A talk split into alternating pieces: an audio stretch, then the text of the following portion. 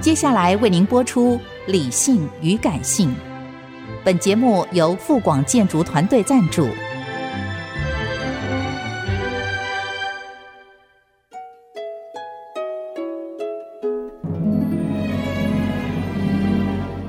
理性与感性不是天平的两端，而是一方向另一方渗透、影响，暂时取得上风的过程。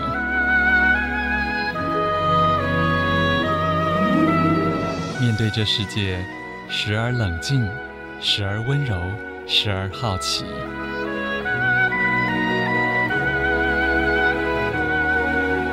我是陈乐融，陪伴大家一起理性与感性。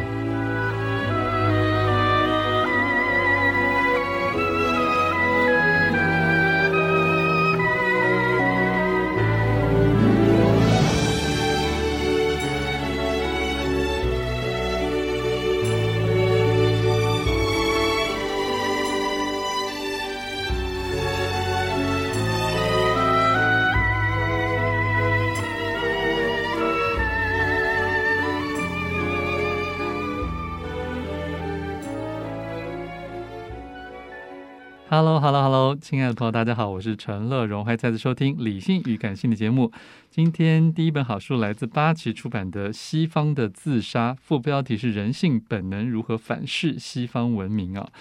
呃，再次欢迎八旗总编辑富察。哎，大家好，乐荣好。是，先为大家介绍一下《西方的自杀》的作者是谁。对，这个作者非常值得介绍，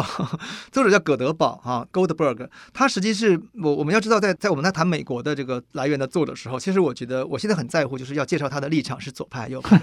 因为这个东西很重要。在美国，哦这是非常明显的身份政治，分成两大阵营。那这个作者当然就是右派作者哈，他是美国企业研究所的一个执行主席。那你要如果对美国的智库很了解的话，就知道企业研究所就是很很右的一一家智库。 OK 啊，，对，然后他同时也是保守派杂志叫《国家评论》的资深编辑，嗯哼啊，然后他呢，同时呢也在美国特别有名的福斯电视台。那不是作川普台吗？对，被称为川普 台当名嘴哈，有个节目叫哦做《福斯全明星》，他是固定名嘴。我们用名嘴讲，读者就比较明白，就是他们是个在美国做电视评论的这个人。那这个人是美国也是畅销书作家，他说他他自己是什么呢？先是美国人，然后呢，其次是共和共和党党人对，所以他就是说他自己觉得说美国人的身份大于共和党。那这种情况下，他自己称呼说我是共和党当中的所谓的进步派，哦，就是共和党当中比较接受民主党价值的人。是可见这个人这个人就是蝙蝠嘛。好，我们讲就是嗯像蝙蝠一样，就是他的核心基本盘是比较偏保守的，但是他又力图去包容、理解嗯进步派的观点。那可是那边的人认同吗？那边呢就觉得说，还那是你觉得你不是很应该说你既然伸出了橄榄枝，那我就多多少少也会也会接招就对了。可是他就必然导致最资深、最核心的保守派人也也反对他的观点。了解？所以这本书谈西方自杀呢，就是你会觉得很有趣，就是他前面部分呢，他谈的都是西方文明多重要，哎，你们真的是直译耶？是直译啊，对对啊，这这个书名是直译，是旨意。嗯对，他的第一步就谈到西方文明多重要，它为什么会产生？它是人类历史的一个奇迹。嗯，然后后面就开始批评说，这个美国现在这个走向，这个已经导致这个文明已经自杀了，就从各个面上去分析。嗯嗯哼，然后最后他答案呢，又试图把左派的立场也包容进来。嗯所以这个作者是力图是我们想自己要的。面面俱到，呃，我们的这个 slogan 就是超越左右，寻求共 识。我想这是他的一个初衷啦。啊 对。对对对可是这个对，初衷到底在现实中能不能实践，那就另外一回事是了。这样，没错嗯没。错，这是作者的介绍。对，可是我看这本书，因为这本书也挺厚的啊，非常厚，嗯所以我认为，哎，我其实对这个人背景不是很理解，但真的读下去觉得还蛮口语的，可啊，对啊，能也因是跟名嘴的训练有有关。关，对，而且你能感到他他的行文里面有一种就是你他是好我像们在叙说，在叙说，然后有时候在解释，有时候又在稍微自嘲一下下。对，然后有就是时候突然插入一些小故事啊，对对对对对，就是他其实我读起来是很轻松的，然后也常常会觉得说哇，对，是这样的，好像你恍然大悟。可是我觉得这个书的缺点是什么呢？哈，缺点就是说。因为你知道，当一个人的立场就想包容的时候，比如说在台湾好嗯了，嗯嗯说我们是国民党还是民进党，你想把两个立场全包起来的话，嗯你会觉得你自己就左支右绌了。嗯那我觉得作者就某种意义上给我这种感觉，嗯，就是左支右绌的状态，哦所以我们这个书特别找到那个何清莲去写导读，那何清莲也在他导有读当批中，评哎，他有批评他，嗯，他说他想去力图去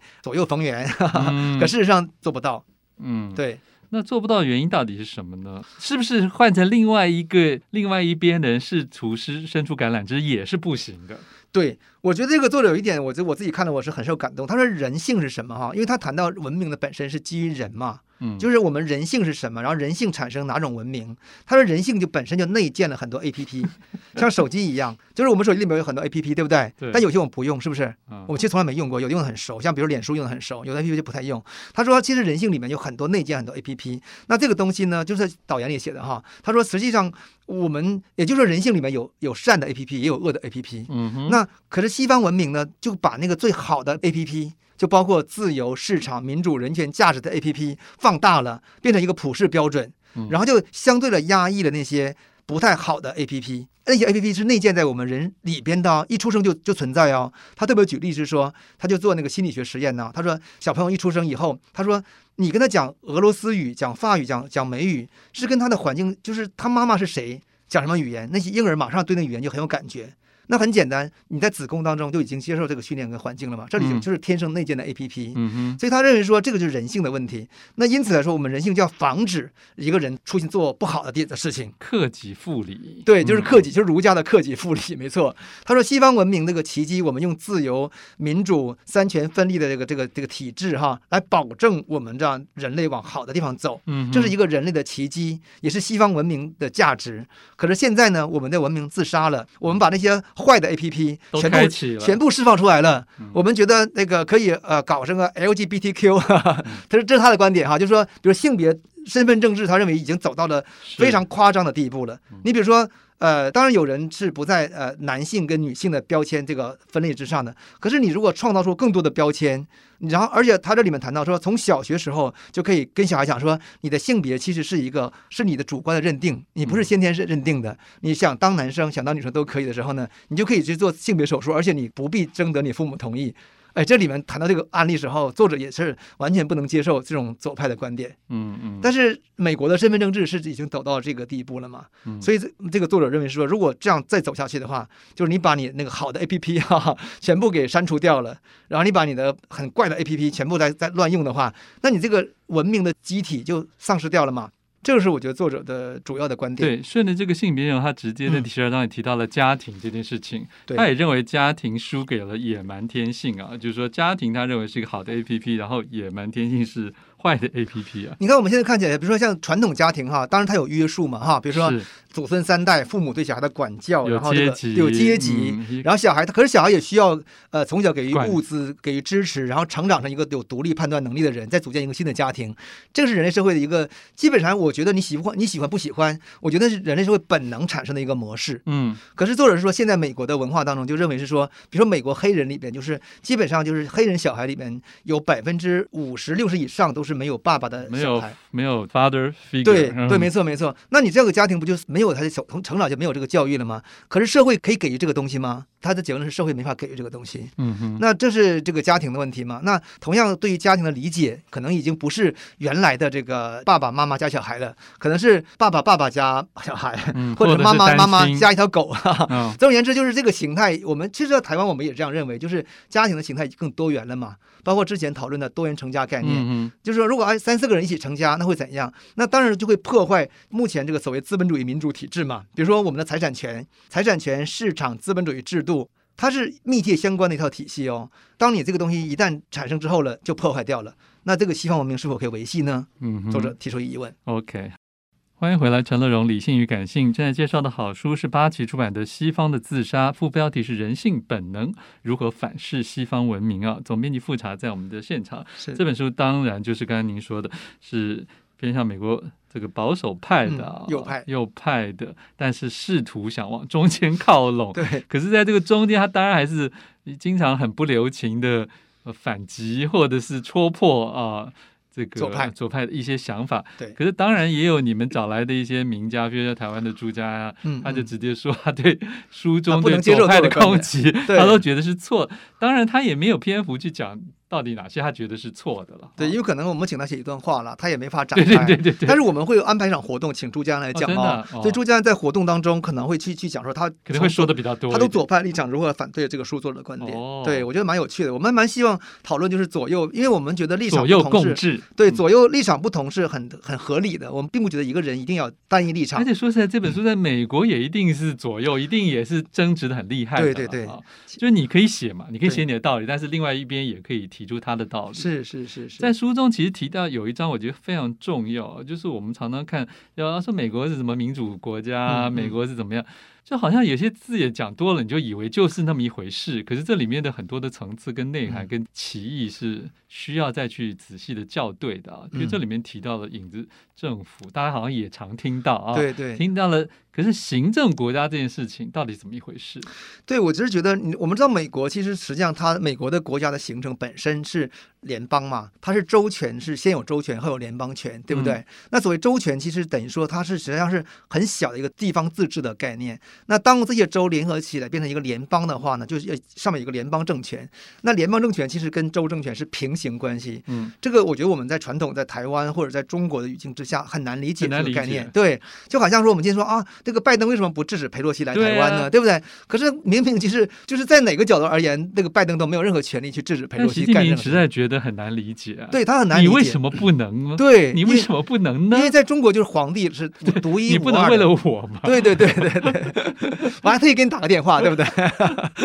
好，总而言之，就是美国的制度设计哈。好，那就美国本来在那个他们的早期的美国宪法当中，他就防止政府做大，他认为权力来自于人民，是人民呢把自己的一个权利呢，我授权出百分之三到百分之五，然后我们这个这个社区的人共同构成一个所谓的政府来管理我们这个公共之事。嗯哼，可是你这个权力这个机构本身已经做大了，大到了你压制我的时候，我就不能接受了吗？但是我们在中国文化当中是本来政府就是要压制我的呀， 对不对？政府如果不压制我，我反而受不了了，因为我是费拉嘛。我觉得这两种不同的体系，那所以美国人就特别会谈到什么深层政府、行政国家、影子政府的概念。那对于中国文化来说，政府本来就是不是什么深层隐层的，政府就是明确巨无大的存在对嘛，呀对不对？而且什么是我们他的政府负责呢？对，出来给我们一个交代。 没错没错，我要抗议你，政府为什么不不给我老老年老年年金，为什么不给我什么什么什么津贴之类的嗯？我们是有政府，请安心，嗯，而且我们是这种政府宣传舆论。我常常开车就听说说有政府请安心的广告，政府花了很多钱做广告啊、可是在美国这是违法的，哦，是违法的，是不可以这样做的。那作者就特别谈到说，美国从什么时候开始出现了大的行政国家呢？就是从一战开始。哦你会看到，从威尔逊，我们我们在中文市场当中哈，把几个美元很好的政府都是行政国家的刽子手，比如说威尔逊，比如说罗斯福，罗斯福搞那个所谓的那个新政啊，嗯就是扩大这个所谓的这个政府的全能是来压迫社会。嗯，到后来的甘乃迪，到詹森的伟大社会，到奥巴马是最走到极端，嗯，然后川普出来拨乱反正，开始把政府的权力再去削弱。可是川普本身也借助了大政府的权力做很多对啊事情嗯啊作者对他也有进行也进行批评，这就是我们可能要跟读者去聊的部分，就是美国的这个所谓行政国家是这么来的。是。嗯，可是你说像罗斯福新政的时候，那也是因为在一个崩溃的情况下，大家就是明之望志啊，其对不实对，你哎希望这个大旱降下甘霖啊。不是，是这个说法是我们现在主流的说。其实我后来看那个西方书哈，我是其实要引，它其实有很多不同说法。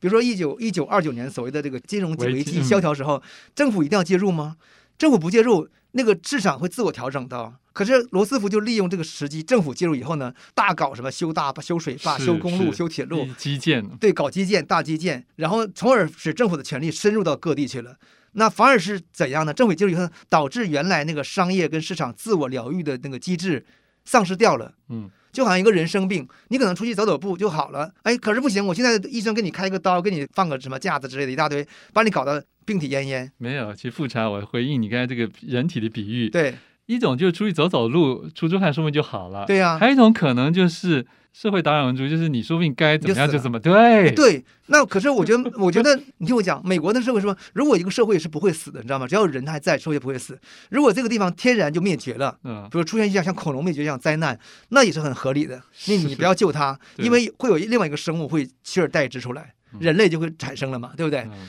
那人类如果灭绝的话，是什么生物取而代之？我们在星球上我们不知道嘛。对但不是知道，他认为这才是符合生态的规律的，可是对这个就是很多一进般步派难以的啊接，受的。呃不不不要说进步派，连不进步的顺民也不能接受啊。对对对，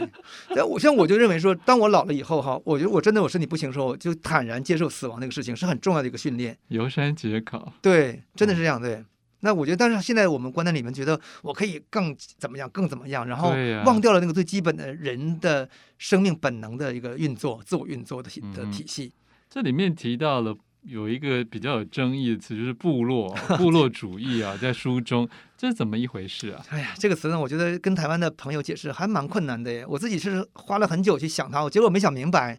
我的意思是说，它指部落是说，就是我们人类存早最早形态不是部落吗？部落就是、对呀部落就是自我早年自全部的对都是部落啊、对，就是说，那可是形成国家以后不就打破部落了嘛，对不对？所以他认为说，应该是打破这个部落，形成一个更大的统合体。可是你如果大到了什么天下大同、世界共同体、人类民族共同体，其实也很也也很扯嘛，对不对？所以我会觉得用部落这个词来形容这个，我觉得比如国族主义是不是部落？比如美国川普他要所谓的就是要让美国再次强大，对这个事情是用部落来理解对吗？还是不对？那台湾要让自己国家变得很强大，可以保护自己，是部落吗？对啊，我觉得这个概念我并不是很认可。后来我就查到底什么意思，结果这个书的那个那个推荐者何清莲就特别告诉我说，他说其实部落主义这个词哈是左派民主党人的发明。哦，他们用来发明这个词来发明的词呢，来来攻击川普政府。然后等到拜登执政以后呢，他们就不用这个词了。哦那这个作者呢，他用部落主义的词，其实某种意义上是向这个左派伸出一个橄榄枝，就是说好，就那是也借你的词来骂一骂一骂就对了。对对对对，它是这个概念，所以我觉得这个词在书中用了用到了，可是我觉得它并不是一个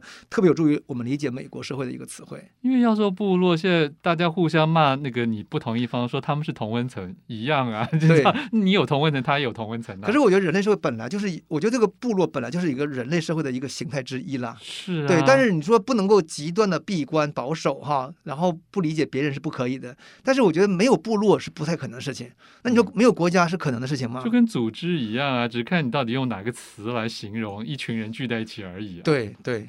嗯，人类寻天生就寻求这个一个共同体嘛，对不没对？错，就看是多大多小而已。没错，好，呃，这本书有有几十万字啊，哦，六这十、书有没有有有二十五万字？二十五万字。好，西方的自杀推荐给大家是八旗出版的，不管你是左还是右，还有还啊你都可以还看看。还是你搞不清楚你是左或右的，其实也可以来看看，是是也许你是就发。我觉得也许一般很多的人根本没有在管我自己观点是左或右的了。一般人在生活时候是不是管没左有右的了对对对对对啊对对。好，谢谢富察，我好，们来谢谢听大家。曾沛慈的新歌《一个人想着一个人》。